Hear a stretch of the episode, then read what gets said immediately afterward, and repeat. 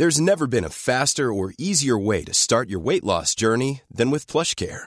PlushCare accepts most insurance plans and gives you online access to board-certified physicians who can prescribe FDA-approved weight loss medications like Wigovi and Zepbound for those who qualify. Take charge of your health and speak with a board-certified physician about a weight loss plan that's right for you. Get started today at plushcare.com slash weight loss. That's plushcare.com slash weight loss. plushcare.com slash weight loss. Escuchas. Escuchas. Escuchas un podcast de Dixo. Escuchas Fuera de la Caja con Macario Esquetino.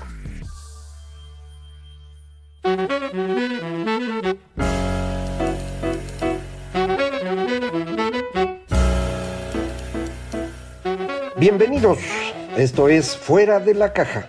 Yo soy Macario Esquetino, le agradezco mucho que me escuche para recuperar estos temas de largo aliento, eh, aprovechando distintas eh, preguntas y comentarios recibidos de parte de ustedes, eh, pues que creo que vale la pena comentar con algo de detalle. Una cantidad relevante de comentarios tenía que ver con esta afirmación que hice de que la primera globalización ocurre alrededor del imperio británico, la Commonwealth, en la segunda mitad del siglo XIX, eh, sobre todo a partir de 1870, terminando con la Primera Guerra Mundial. Y la segunda globalización es la que vivimos eh, a partir de propiamente hablando el fin de Bretton Woods, esto es 1971, el ascenso de Estados Unidos desde la Segunda Guerra Mundial, pero en particular a partir de este eh, cambio del régimen eh, financiero internacional en los años 70, eh, que va a dar como resultado esta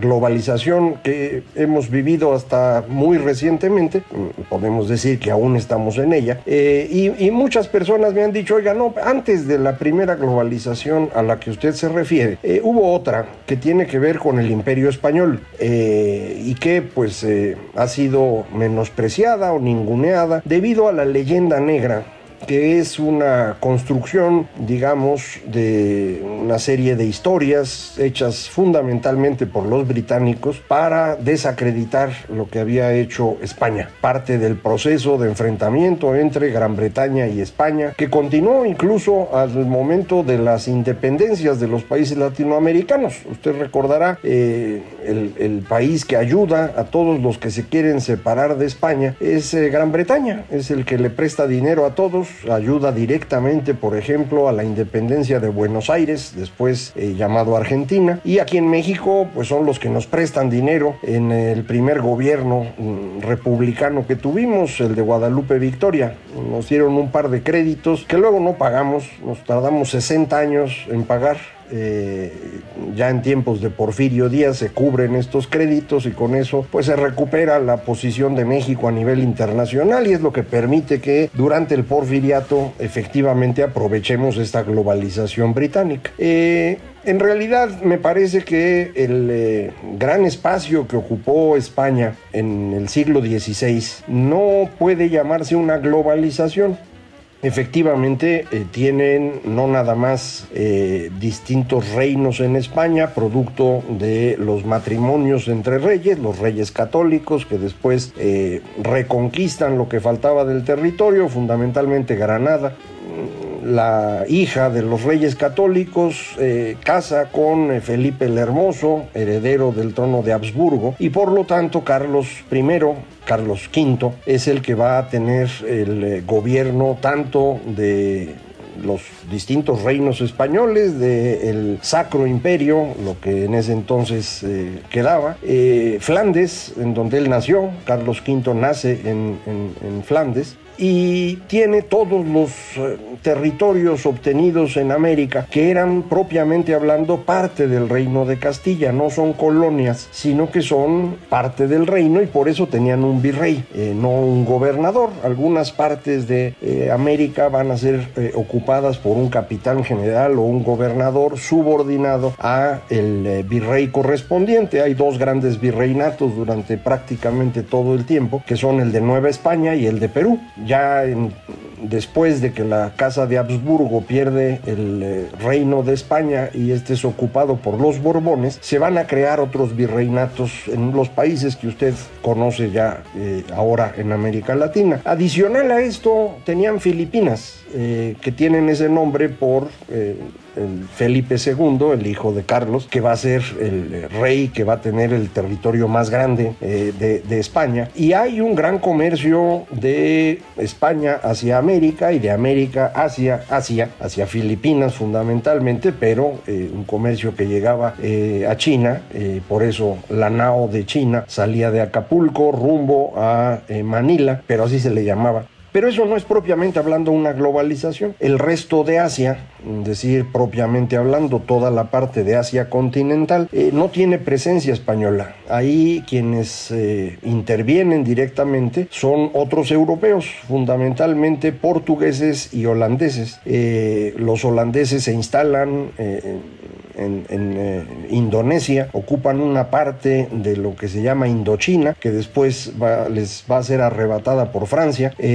Los portugueses ocupan enclaves muy específicos en la India, en eh, China mismo, pero ninguno de ellos logra controlar rutas eh, completas de comercio, no hay propiamente hablando una moneda única, sí se utiliza mucho la moneda española, el peso mexicano, por la cantidad de plata que tenía y, efectivamente lo que se obtiene en plata de América, tanto de Nueva España como del Perú, es lo que le va a permitir a los españoles eh, mantener varias eh, guerras al interior de Europa. Una primera entre España y, Flandes y los Países Bajos en general, que es una guerra que va a durar 80 años, empezada por eh, Carlos V, continuada por Felipe II, a cuyo término, ya en tiempos de Felipe III, Países Bajos se va a convertir de plano en un país independiente republicano que va a, ayudar a la construcción de una nueva forma de pensar en el mundo entero. Es de ahí de donde salen las ideas que eh, con eh, William de Orange se van a instalar en Gran Bretaña a partir de la Revolución Gloriosa, 1688. Eh, pero, le insisto, España realmente no tiene un control de los mares al extremo de que pues les cuesta mucho trabajo mantener los flujos entre España y América por culpa de los que llamamos corsarios, piratas, que en realidad son eh, británicos, holandeses, que están tratando de aprovechar que realmente no hay un control del mar. Esto es muy diferente de lo que le va a ocurrir a Gran Bretaña, que sí tiene control de prácticamente todos los mares del mundo, y a Estados Unidos, que después de la Segunda Guerra Mundial, pero sobre todo a partir de los años 80, va a tener control también de todos los mares del mundo hasta el día de hoy. Eh, esto es eh, determinante para garantizar los flujos comerciales eh, y esto es lo que a mí me lleva a llamar a esas dos épocas globalización, a diferencia del anterior, lo cual no es en menosprecio de la gran construcción que hicieron los españoles que es, digamos, un, eh, uno de los últimos grandes eh, imperios, aunque la palabra no sea correcta, eh, propios de la Edad Media. El, tema con España es que es un país medieval, no es un país propio de la modernidad, en particular cuando encuentran América, cuando la colonizan, otra vez no es la palabra correcta, pero es lo que acostumbramos decir.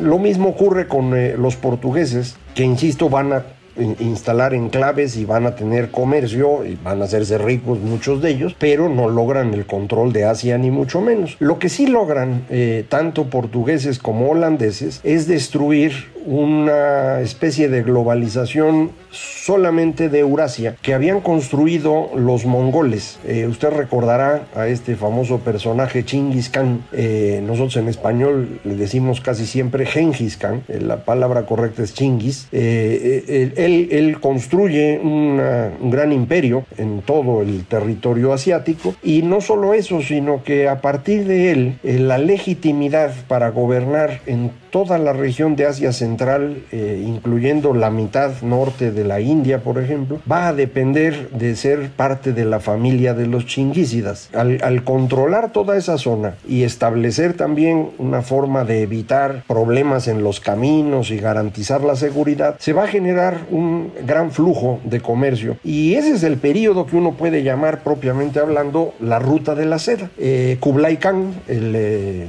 emperador chino, es nieto de, de Khan. Eh, él es el que atiende y le da mucha información a Marco Polo, recuerde usted. Eh, y es ese periodo en el cual se va desarrollando toda esa región y se viene abajo fundamentalmente porque se convierte el flujo marítimo hacia Europa más útil que el flujo a través de la tierra, que es el que controlaban los chinguisidas. Eh, y esto abre una etapa diferente que para muchos estudiosos de Asia Central, pues es una tragedia, porque ahí terminan eh, tradiciones que se habían ido construyendo por siglos y son sustituidas por una invasión desde Europa y desde China eh, que va a construir digamos, eh, sociedades más modernas y eh, menos cercanas a la construcción orgánica que tenían los distintos grupos del Asia Central. En particular, esto es eh, más fuerte desde el lado de Rusia.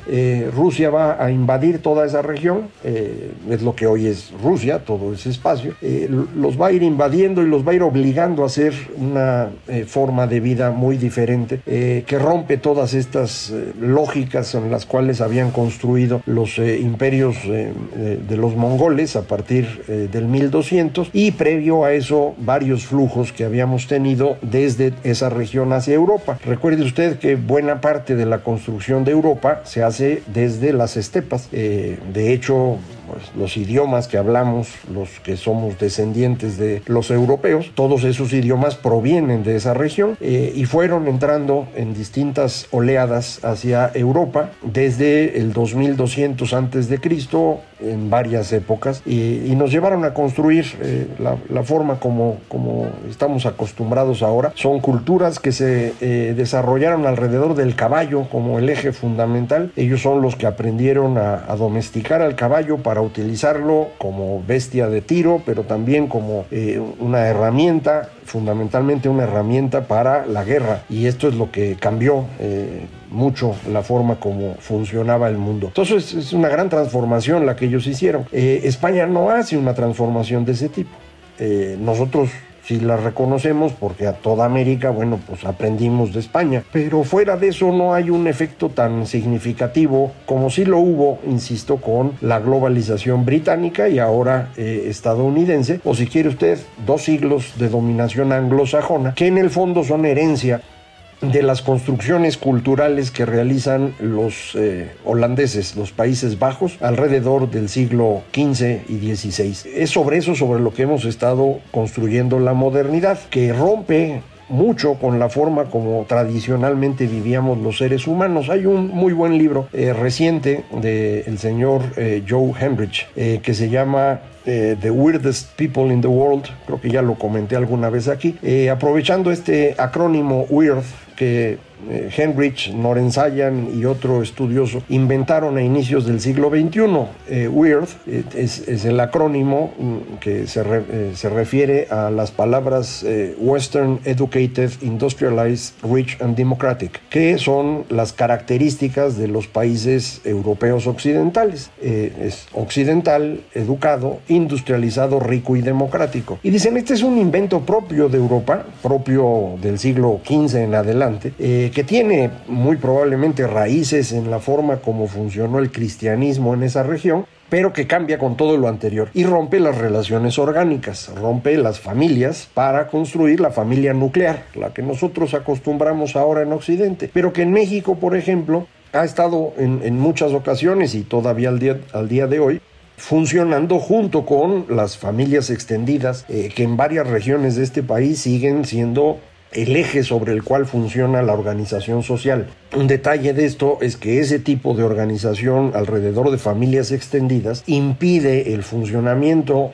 digamos, del mercado y de la democracia al nivel que se requiere para competir en el siglo XXI. Y eso me parece es lo que tenemos en México muy marcado alrededor de este paralelo 20, esta línea que va el norte de la Ciudad de México al sur del estado de Yucatán, que divide al país en dos muy diferentes. Uno más cercano a la competencia global al norte de ese paralelo y otro más tradicional y por lo tanto con un menor desarrollo económico y político. Son cosas que son complejas luego de discutir porque la gente se enoja alrededor de estos temas, pero eh, es muy importante tenerlo claro hasta antes del siglo XVI así funcionaba prácticamente todo el mundo. Por ejemplo, las personas no decidían con quién se querían casar, esa era una decisión de los padres, eh, que iban, negociaban con alguien y pues lo casaban a uno con quien fuera y pues había que hacerlo así. En Europa empieza a romperse esto y empezamos a inventar este tema del amor y de la parte romántica y de yo me caso porque pues a mí me gusta, no porque quieran mis papás eh, y, vamos a construir una familia aparte que es la familia nuclear y, nos heredamos entre nosotros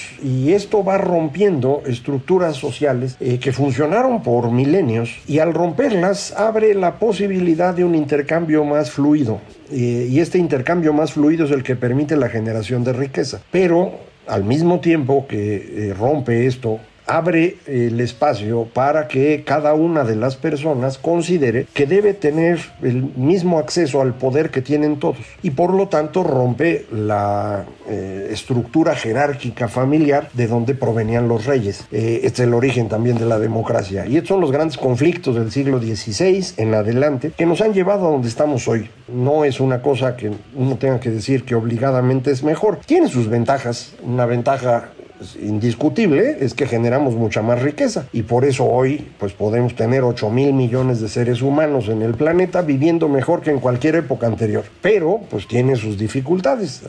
Eh, este tipo de estructura no permite el apoyo entre la familia, al interior de la familia y eh, por lo tanto nos arroja a un mundo en el que no hay consuelo, en, que, en el que no tenemos forma de defendernos de lo que pasa afuera de nosotros y esto genera lo que los filósofos del siglo XX llamaban la angustia, eh, la necesidad de algún consuelo que nos ayude a sobrevivir a este tipo de conflictos. Y, y en, eso, en ese movimiento entre pues que logramos generar riqueza y nos va muy bien y que nos entre el miedo y nos enfrentamos entre nosotros, estos ciclos eh, que hemos vivido en los últimos 500 años, eh, pues han generado las peores guerras, pero nos han dado también la mayor prosperidad. En cualquier caso, lo que no nos dan es consuelo, eso sí se seguro y no estoy seguro que, que haya forma de resolverlo. Eh, pero bueno, todo esto como resultado de esta preocupación de algunos, eh, eh, no sé cómo se dice, YouTube escuchas, podcast escuchas, que han sido tan amables de decirme, oiga, pero ah,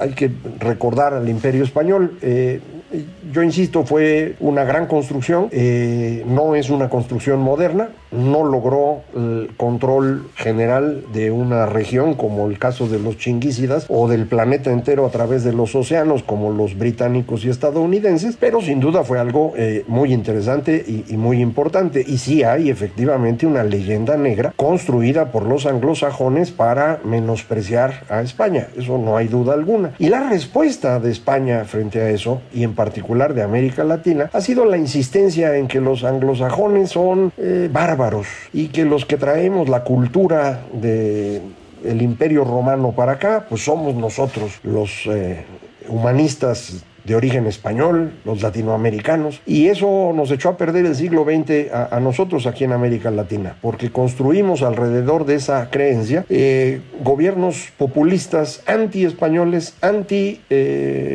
Este, anglosajones y tratamos de nosotros solitos convertirnos en el centro del desarrollo mundial. El resultado es que fracasamos y nunca hemos logrado salir de ser países de ingreso medio, medio alto, eh, y ya 100 años después ya se siente feo. Eh, pero esto pues lo vamos a platicar en otra ocasión. Muchísimas gracias eh, por escucharme, ojalá esto haya sido útil para entender mejor lo que nos ha ocurrido en tiempos recientes. Muchas gracias de nuevo. Esto es Fuera de la Caja.